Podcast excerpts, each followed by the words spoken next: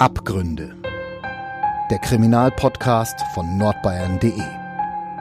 Echte Verbrechen, echte Fälle. Mit unseren Gerichts- und Polizeireporterinnen und Reportern.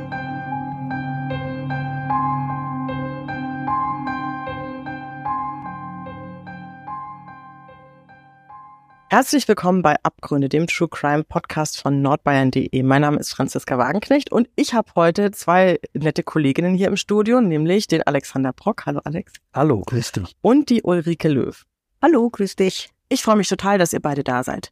Wir sprechen heute über eine Geschichte, die ziemlich genau vor einem Jahr stattgefunden hat, nämlich am 15. Mai 2022. Und am Freitag ist das Urteil in der Geschichte gefallen. Alex, erzähl uns doch mal, wo befinden wir uns denn gerade? Das ist Nachmittag und es geht um ein Spiel im Max-Morlock-Stadion, nämlich das Spiel 1. FC Nürnberg gegen Schalke 04. Beide Vereine sind ja zutiefst befreundet und ähm, feiern sich gegenseitig, wenn der eine oder der andere siegt und möglichst äh, vielleicht auch die Bayern irgendwie versenkt. Äh, in dem Fall war es so, dass Schalke, dass es bei Schalke um den Einzug ins Oberhaus ging. Also von der zweiten in die erste äh, Bundesliga und das hat auch geklappt. Schalke konnte als äh, Meister der zweiten Liga äh, dann die Sache festmachen und äh, zog dann in die erste Liga ein. Und die, nach dem Abpfiff gab es eben ein Aufstiegsfest und einen Platzsturm, einen sogenannten. Die Fans, die sind äh, auf den Rasen gestürmt und haben die, ähm, die Spieler dann gefeiert. Es war also ein, eine lockere Stimmung, es war eine ausgelassene Stimmung. Clubfans mit Schalke-Fans zusammen gefeiert. Mit dabei war Vera S., auch ein eingefleischter Clubfan oder Clubfanin, muss man ja sagen, ähm, 20 Jahre alt zu dem Zeitpunkt, hat das Spiel sich mit Freunden angeguckt und äh, stürmte ebenso auf den Platz. Und es war ein dichtes Gedränge. Es hunderte von Menschen haben sich da auf dem Rasen eingefunden, haben die äh, Spieler bejubelt. Und es war sehr eng und sehr dicht und alles hat gejubelt. Allerdings ähm, auch Vera S. hat anfangs gejubelt bis zu einem bestimmten Punkt, an dem sie dann nichts mehr zu jubeln hatte, nämlich als ein Typ von hinten sie im Intimbereich angefasst hat. Also erst an den Po, dann in den Schritt, dann unter das Trikot. Und ähm, sie war wie vom Donner gerührt, sie war schockiert und hat ähm, erstmal nicht gewusst, wie sie darauf reagieren soll. Wie versteinert stand sie da und es liefen mir die Tränen runter. Ich weiß das so genau, weil sie auch später Kontakt zu uns gesucht hat und uns das auch erzählt hat oder mir es erzählt hat. Und ähm, der Typ ließ einfach nicht von ihr ab. Er hing dran wie eine Klette, bis dann eine Frau gefragt hat, sag mal, ist denn das dein Freund oder sind es Freudentränen, die darunter laufen und sie das dann verneint hat und dein Ordner dann eben gefragt hat, ist das dein Freund? Hat sie auch verneint und ähm, hat, ähm, hat sich dann ein zweiter Mann sich zwischen den Typen gestellt und äh, zwischen ihr, das, äh, die haben das dann irgendwann geschnallt, dass da was nicht stimmt. Und dieser Mann wurde dann mehr oder weniger abgedrängt und äh, im Zuge dessen hat die ähm, Vera S. aber so viel Courage aufgebracht und so viel Mut, dass sie ihr Handy genommen hat und mit der Selfie-Funktion nach hinten fotografiert hat. Sie hat den Menschen offenbar nicht gesehen, hat aber ein Foto gemacht und ist mit diesem Foto dann anschließend zu den Zeugen gegangen und hat ähm, gefragt, ob das der Typ ist, der ähm, sie angetatscht hat. Also, dass ich das richtig verstehe, sie hat, sie konnte sich nicht umdrehen, sie hat ihn selber, ihr seid ihm selber nie ins Gesicht geschaut, sie hat nur ihn über dieses Bild gesehen oder? Genau, so muss man das, so muss mhm. man das sehen. Also sie hat ihn äh, nicht gesehen und äh, war angewiesen eben auf andere Leute, das zu verifizieren, ob es der Mensch eben war. Und haben die das verifiziert? Die haben zu dem Zeitpunkt gesagt, das ist, außer auch gegenüber der Polizei, das ist der Mann, der äh, sie angefasst hat. Und Vera ist dann zur Stadionwache gegangen, hat die Sache angezeigt und äh, hat äh, sehr viel Durchhaltevermögen bewiesen, weil sie wollte unbedingt, dass dieser Fall geklärt wird. Sie hat einen Kontrollverlust gehabt, sie ähm, hat ähm, das Gefühl gehabt, ihre, ihr, ihr eigenes Leben nicht selber steuern zu können. Also es ist etwas, was, was sie noch nie erlebt hat und ähm, wollte unbedingt, dass dieser Fall geklärt wird. Und hat ja einen, ähm, dachte, sie hätte einen Beweis mit dem, mit dem Foto. Stadionwache ist quasi eine Polizeistation, oder? Genau, während der Spiele ist äh, dort, ähm, da ist eine Wache eingerichtet und die Polizei ist dort äh, stationiert während der Spiele, um die Fans zu beobachten. Es gibt da Videokameras und ähm, da ist sie hingegangen, hat die Anzeige erstattet. Anschließend zum, ist sie zum Kriminaldauerdienst gekommen und hat dort, äh, dort hat man dann die Spuren genommen. Also sie hat sich entkleidet, sie hat äh, am Körper hat man Spuren äh, gesichert und äh, auch an den, äh, an den Kleidungsstücken, die sie auch erstmal dort lassen musste und später dann auch wieder zurückbekam. Ja, dann hat sie lange Zeit nichts mehr gehört davon und die Ermittlungen sind angelaufen. Also ich weiß nicht, auf welchen Wegen die ermittelt haben, aber man hat versucht, der Sache auf den Grund zu gehen. All diese Ermittlungsversuche haben eben nicht gefruchtet.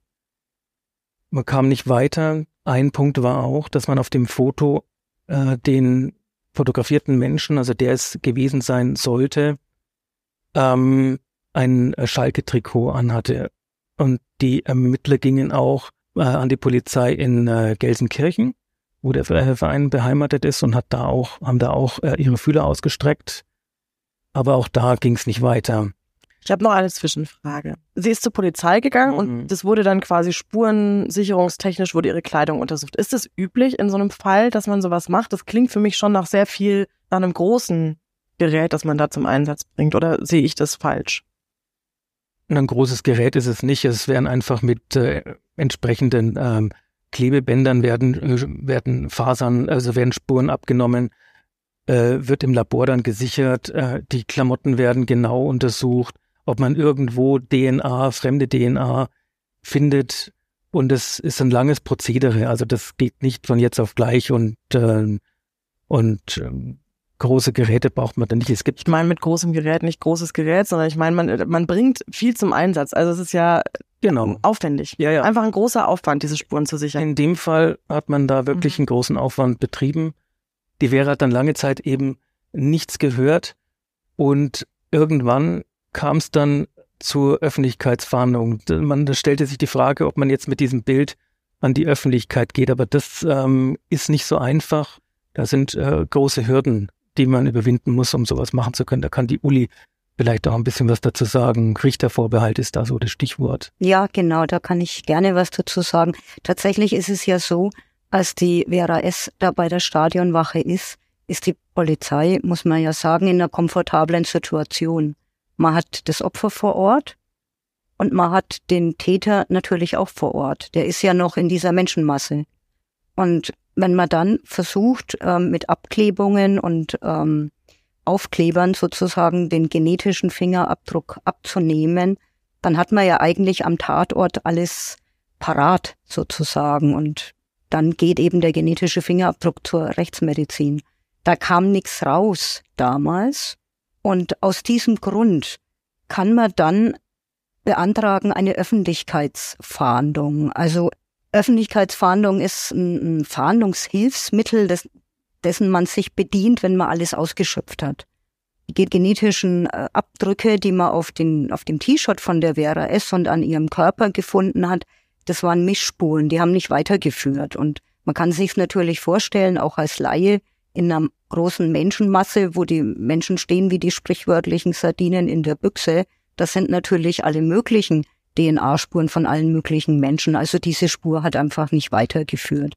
Die Zeugen haben auch nicht wirklich weitergeführt. Man konnte einfach diesen Täter nicht habhaft werden. Und damit hat man alles ausgeschöpft, was es an Möglichkeiten gibt. Und damit ist dann der Weg bereit, dass man in der Öffentlichkeit fahnden kann. Bilder und Fahndungsaufrufe kennen alle aus der Zeitung oder auch aus Facebook. Und das ist natürlich auch die Idee, dass die Öffentlichkeit halt zur Mithilfe aufgefordert wird, um eben eine Straftat aufzuklären. Und weil dieser Öffentlichkeitskreis eben so riesengroß ist und der Betroffene in seinen Persönlichkeitsrechten eingeschränkt ist, also Stichwort informationelle Selbstbestimmung, muss das ein Richter erst genehmigen. Und das ist in diesem Fall auch passiert. Und dann wurde eben gefahndet. Genau, und äh, das hat auch nicht allzu lang gedauert. Ähm, es in allen Medien tauchte das Bild von dem Menschen auf. Und ähm, auch wir haben das äh, Bild gebracht. Und es hat nicht lang gedauert, da äh, klingelten dann die Telefone bei der Polizei äh, und haben den Mann identifiziert, haben Namen und Ort äh, genannt und schon war derjenige, also der damals, muss man sagen, Tatverdächtige äh, fixiert und ähm, er musste dann, er wurde dann eben Teil der Ermittlungen und so ging es dann Schritt für Schritt weiter. Es, dann, es folgten ähm, Vernehmungen und und zu dem ganzen Inhalt, das wurde alles auch in der Gerichtsverhandlung dann auch ausgebreitet und äh, das nahm dann einen, einen Verlauf, den man zu dem Zeitpunkt eigentlich gar nicht absehen konnte. Also zu dem Zeitpunkt war einfach ähm, so ein bisschen, ja, wie soll ich sagen, der Jagdtrieb äh, gestillt bei vielen Leuten. Jetzt nach dem Motto, jetzt haben wir ihn, ne? Und ähm, wie sich das, und das hat sich eben dann eben ganz anders ähm, dann herausgestellt, dass der Fall wendete sich, aber das, da geht die Uli dann, kann da ganz gut drauf eingehen, weil sie den, die Gerichtsverhandlung begleitet hat. Nur als kleiner Einschub. Ermittelt ist jetzt der Mann, der fotografiert worden. Genau, ja. Okay. Und ich meine, du hast es ganz richtig gesagt. Die Frage ist berechtigt. Hat sie, also Vera, den Typen gesehen? während sie fotografiert hat. Also konnte sie zuordnen, Hand, Gesicht, Foto, konnte sie nicht. Sie hat über die Schultern hinweg ein Selfie gemacht und Menschenmenge, Menschenmasse, viele Menschen standen da. Könnte auch sein, dass sie einen anderen erwischt hat, ja. Und wir hatten den Platztausch. Mhm. Genau. Du warst ja bei Gericht und du hast ja den Tatverdächtigen auch erlebt. Wie können wir uns den vorstellen? Also der ist 34 Jahre alt, er ist Familienvater, der Prozess wurde am Amtsgericht verhandelt. Die Zuhörerbänke waren voll von seinen Familienangehörigen. Seine Frau war vor Ort. Bekannte Freunde von ihm waren vor Ort. Und sie alle haben in Sitzungspausen betont, dass der Mann unschuldig sei. Seine eigene Ehefrau hatte auch betont, sie haben zwei Kinder, zwei Töchter und ihr Mann ist also ein grundfreundlicher Mensch, der seine Familie, seine Töchter und seine Frau immer und überall abholt, auch weil er vermeiden will, dass die Opfer von einer Straftat werden. Und es wurde also ständig betont, er sei unschuldig. Wie hast du das Verfahren denn erlebt? Also ein Gerichtsverfahren folgt einer bestimmten Routine. Es werden zunächst die Vorwürfe vorgelesen, im Anschluss kommen dann Zeugen zu Wort und werden angehört und das ist dann sozusagen die Beweisaufnahme. Und in der Beweisaufnahme kamen im Wesentlichen zwei Männer zu Wort. Einmal ein Security, der damals die Szenerie beobachtet hat, und ein zweiter Mann, an den sich die Vera S. gewandt hatte, um eben dieses Foto, das sie mit ihrem Handy gemacht hatte, abzugleichen mit dem Mann, den ja damals noch alle sehen konnten. Die beiden Zeugen waren aus meiner Sicht extrem wackelig. Also es stellte sich heraus, dass sie bei der Polizei zunächst hatte einer den Mann von dem Selfie durch Vorlage von anderen Fotos nicht herausfiltern können. Also der Zeuge bekommt dann von der Polizei Männer gezeigt, die ähnlich aussehen. Der Verdächtige trug zum damaligen Zeitpunkt einen Bart. Also wurden ihm mehrere Fotos gezeigt von anderen Männern, die ebenfalls einen Bart haben. Und er konnte den konkreten Mann bei der Polizei nicht identifizieren. Dieser eine Zeuge.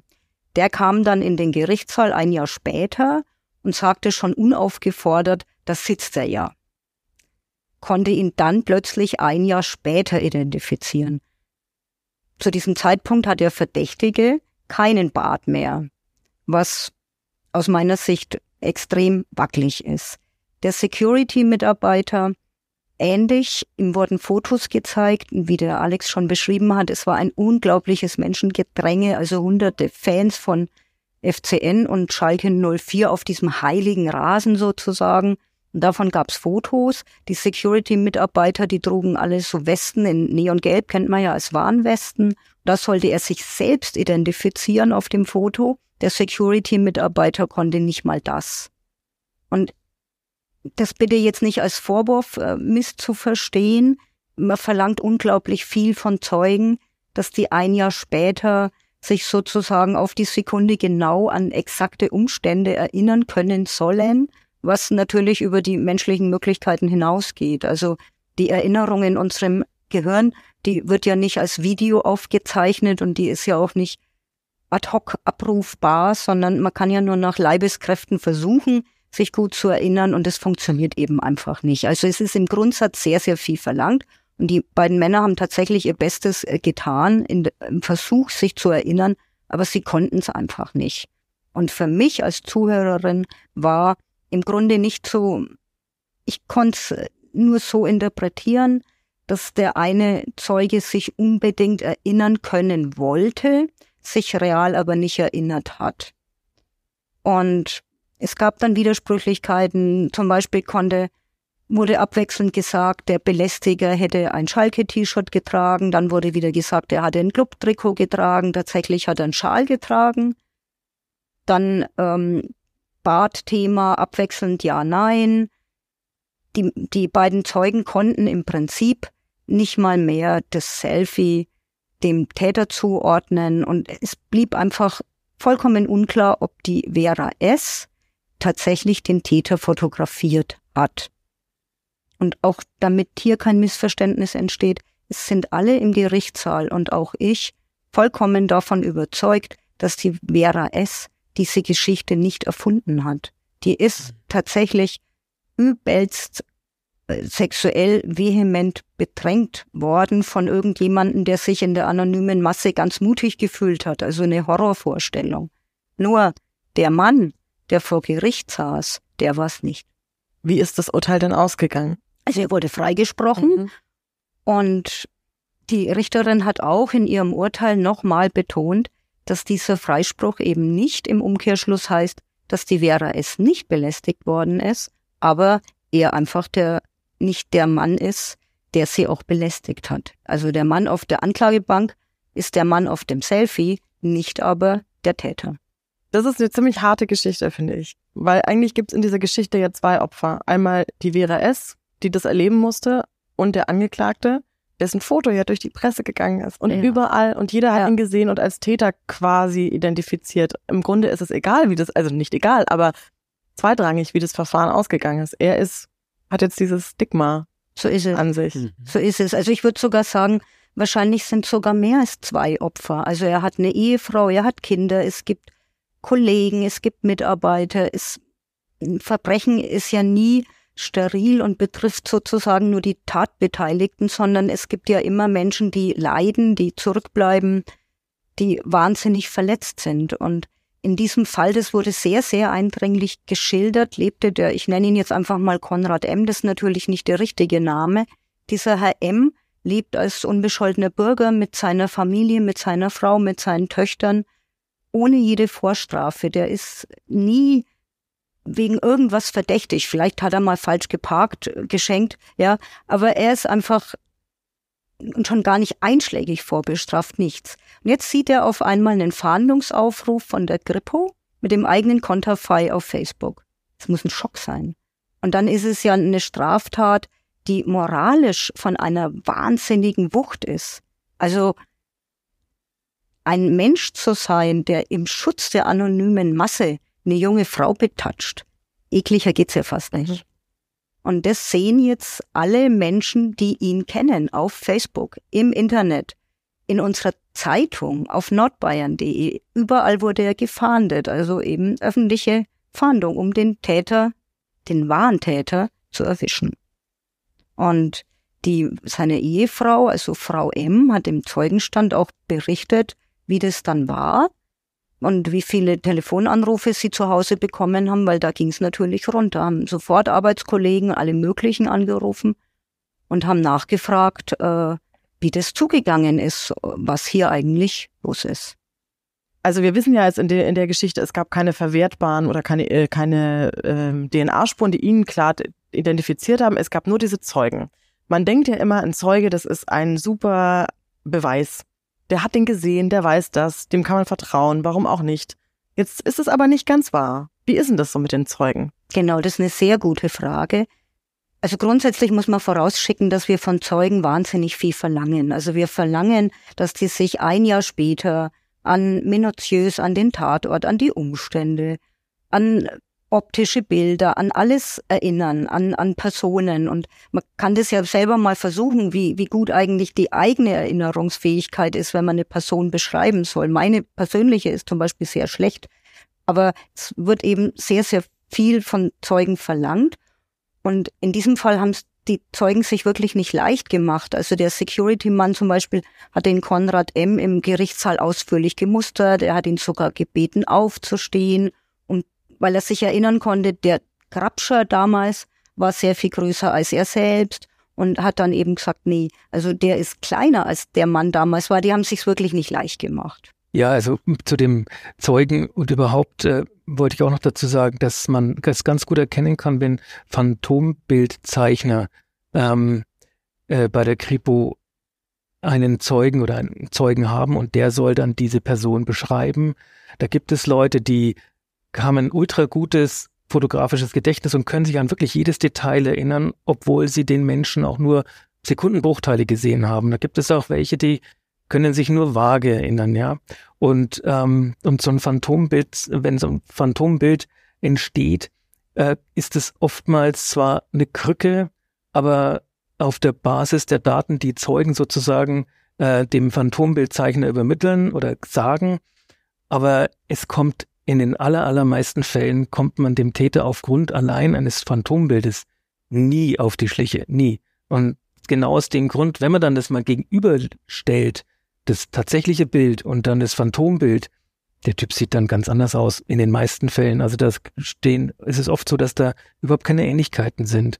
Und das ist, da spielt unser Gehirn halt einfach auch uns auch einen Streich und ähm, und deswegen ist es auch ähm, ja in dem Fall auch ein bisschen wackelig, sich da auf ein Phantombild zu 100 Prozent zu konzentrieren. Das ist nur eine kleine Krücke. Man macht es äh, als Hilfestellung und ist ein Teil von vielen, vielen Ermittlungsschritten.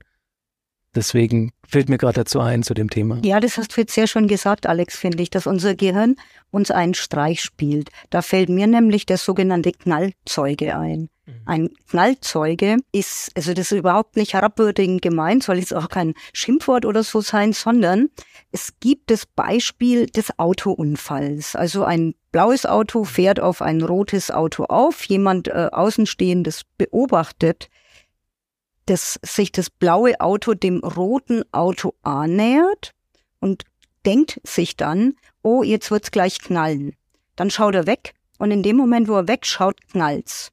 Dann ist er später in seinem Gehirn davon überzeugt, dass er den Knall gesehen hat, den er vorher nur vermutet hat. Das zum Stichwort, unser mhm. Gehirn spielt uns einen Streich, weil unser Gehirn die Bilder, die es nicht sieht, rekonstruiert. Und deshalb lügen Zeugen danach auch nicht, wenn sie solche Dinge behaupten, sondern sind ja subjektiv davon überzeugt, mhm. dass sie es tatsächlich gesehen haben. Genau. Und dieses Phänomen muss man kennen, damit man weiß, dass Zeugen einfach wirklich nicht das beste Beweismittel sind. Ja, unter dem Aspekt muss man sich natürlich die Frage stellen, ob so ein Fahndungsaufruf mit einem Foto von einem Verdächtigen oder einer verdächtigen Person wirklich ähm, ein valides Mittel ist. Das stimmt. Ähm, ich habe tatsächlich in der Überlegung und in der Vorbereitung zu diesem Podcast, wo ja klar war, dass wir über Öffentlichkeitsfahndung sprechen wollen, ein Beispiel rausgesucht, das verdeutlicht, wie eine Öffentlichkeitsfahndung eben auch ausgehen kann. Der Fall, auf den ich mich jetzt beziehe, ist schon länger her. Im März 2011 ist in Emden, die größte Stadt in Ostfriesland, also an der Nordsee, ein elfjähriges Mädchen getötet worden. Die wurde erwürgt, Lena war ein Fall, der ganz Deutschland entsetzt hat. Und damals ist eben ein Mann zu Unrecht irrtümlich als Mörder unter Verdacht geraten. Es gab eine Öffentlichkeitsverhandlung eben auch. Dieser Mann ist dann festgenommen worden, kam auf die Polizeiwache. Und auf Facebook ging's rund. Und da hat dann ein 19-Jähriger zum Beispiel, Zitat, geschrieben, ab zur Polizeiwache, lasst uns das Schwein mit Steinen beschmeißen. Damals haben sich ungefähr 50 Menschen tatsächlich vor der Polizeiwache in Emden versammelt, in der dieser Verdächtige drin saß. und haben dann Sätze geschrien wie schickt das Schwein raus, wir kümmern uns um den. Also Meuchelmord war sozusagen geplant. Zu so einem gewaltsamen Übergriff ist es glücklicherweise nicht gekommen und tatsächlich hat sich kurze Zeit später die Unschuld erwiesen von diesem Menschen, der da in der Polizeiwache war. Und der 19-Jährige, der auf Facebook den Aufruf äh, gepostet hatte, schickt das Schwein raus, wir werden uns um den schon kümmern. Der hat später zwei Wochen Jugendarrest kassiert, weil eben dieser Aufruf natürlich ein klarer Aufruf zur Selbstjustiz war. Und das ist diesem Problem der Öffentlichkeitsverhandlung inhärent. Deshalb ist es auch so eine hohe Bürde, dass die Ermittler das dürfen. Und das nur zur Ergänzung, es dürfen auch tatsächlich nur die Ermittler. Es ist eine hoheitliche Aufgabe. Also jemand, der jetzt in seinem Garten eine Kamera installiert hat und jemanden filmt, der mutmaßlich in sein Haus einbrechen wollte, der darf natürlich nicht selber fahnden. Dazu muss man noch anmerken, wir sprechen jetzt von Öffentlichkeitsfahndung. Öffentlich wird auch schon gefahndet ohne Bild. Also wenn es einen irgendjemand stiehlt irgendein Parfum in einer Drogerie, wie auch immer, und dann gibt es eine Täterbeschreibung. Ähm, der Mann ist so und so oder die Frau ist so und so groß hat äh, dieses und jenes an und so weiter. Das ist auch schon eine Öffentlichkeitsfahndung. Aber der nächste Schritt, das Bild, das ist der heikle Punkt. Jetzt haben wir dieses, diese Geschichte und es ist niemand verurteilt worden. Es gibt einen Täter und den hat man aber nicht geschnappt. Dennoch finde ich, ist das irgendwie eine positive Geschichte, weil ich finde, dass diese Vera S. was gemacht hat, was richtig gut mhm. ist. Der ist was passiert, was wahrscheinlich irgendwo normalerweise unter dem Radar verschwommen wäre. Sie hätte sich schlecht gefühlt, für sie wäre es dramatisch gewesen, aber was sie gemacht hat, und es ist super gut, sie ist zur Polizei gegangen, hat sich da selber reingebissen und hat gesagt, ich möchte diesen Täter finden und äh, identifizieren. Das wäre aber noch nicht immer, das ist noch nicht immer möglich gewesen, oder? Ja, so ist es. Also ich finde auch, die Vera hat richtig Mumm bewiesen und es ist großartig, dass die sich zur Wehr gesetzt hat, weil die Tat als solche ja auch deshalb so demütigend ist, weil die Geschädigte so äh, hilflos bleibt. Und da erhebt sie sich und wird wieder Umsetzerin ihres eigenen Willens sozusagen und hat das Heft des Handelns in der Hand. Und das finde ich eigentlich auch großartig, dass sie diesen Mumm da hat. Und du hast natürlich völlig recht, es ist noch gar nicht so lang her, ähm, dass der Täter bei so einem sexuellen Übergriff gar kein Täter gewesen wäre, weil es das als Straftat äh, sexuellen Übergriff erst seit 2016 überhaupt im Strafgesetzbuch gibt. Das äh, finde ich extrem überraschend, ehrlich gesagt. Mhm. Also was es schon vorher gab, ist sexuelle Belästigung, sexuelle Nötigung, natürlich sexueller Missbrauch, natürlich Vergewaltigung, aber Belästigung, ich sage jetzt mal ein bisschen hemdsärmelig, der berühmte Busenkrabscher oder Po-Klopfer, Sowas war halt bis 2016 keine Straftat, weil die Formulierung im Gesetz halt äh, gelautet hat, dass es erst strafbar ist, wenn die Erheblichkeitsschwelle sozusagen erreicht hat oder überstiegen hat. Und Busengrabscherei oder sowas war halt bis 2016 als sexueller Übergriff einfach nicht definiert, gab's nicht. Mhm. Und was hat es geändert? Also es gab, zum einen kennen wir alle die MeToo-Debatte, die setzte aber erst im Oktober äh, 2016 ein, nach meiner Erinnerung. Vorher Silvester nach 2015, 2016 in Köln.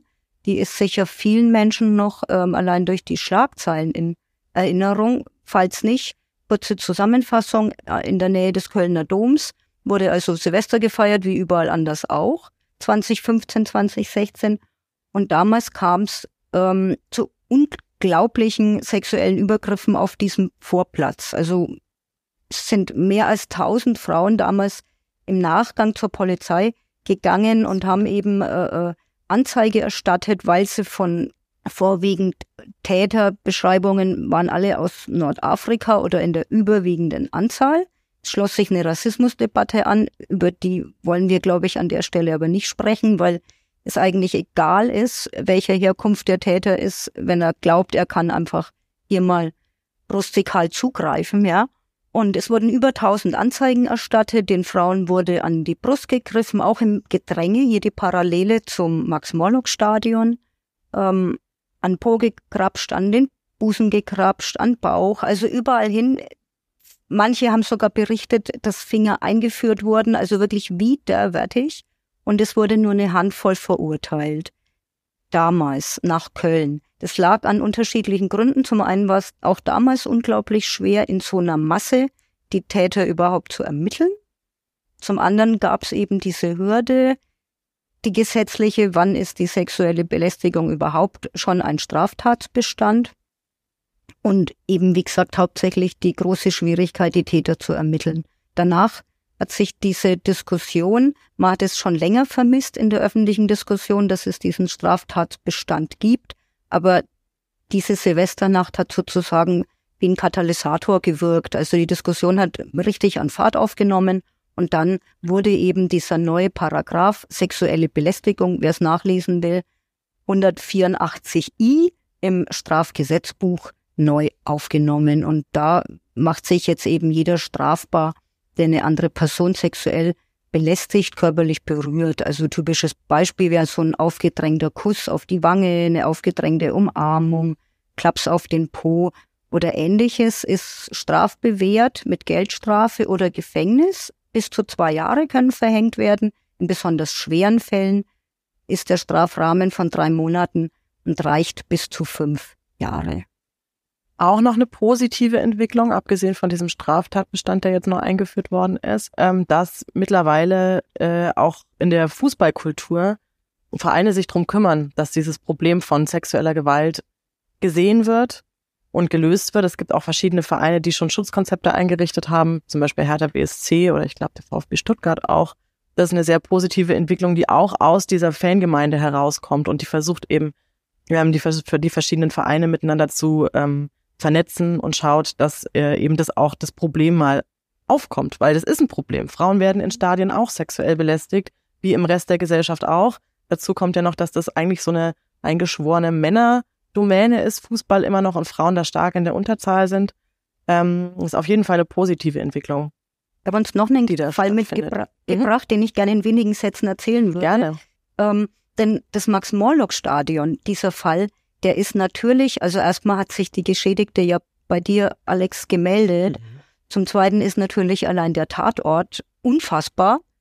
Und es gibt aber natürlich auch den Fall, der nicht in der Öffentlichkeit auftaucht weil es irgendwo anonym, anonym in einer engen U-Bahn dort im Gedränge stattfindet. Und justament zwei Tage vor der Verhandlung um die sexuelle Belästigung im Max-Morlock-Stadion ist auch ein anderer Fall verhandelt worden. Den habe ich mir angeguckt, um einen Fall zu haben, mit dem man diesen eben kontrastieren kann. Und hier hatte eine Zahnarzthelferin, ich nenne sie jetzt mal Janine, T, die heißt natürlich auch äh, anders, Ähnliches erleben müssen wie die Vera S.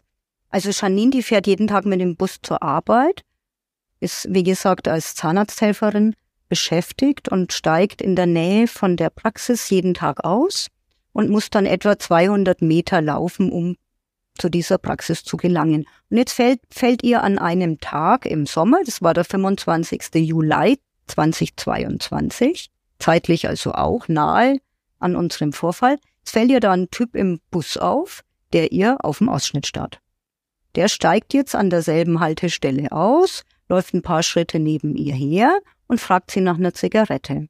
Janine wird so freundlich, dass sie ihm tatsächlich eine gibt, also sie kramt in ihrer Handtasche, sucht nach der Schachtel und das nutzt er aus und greift ihr mal an die Brust.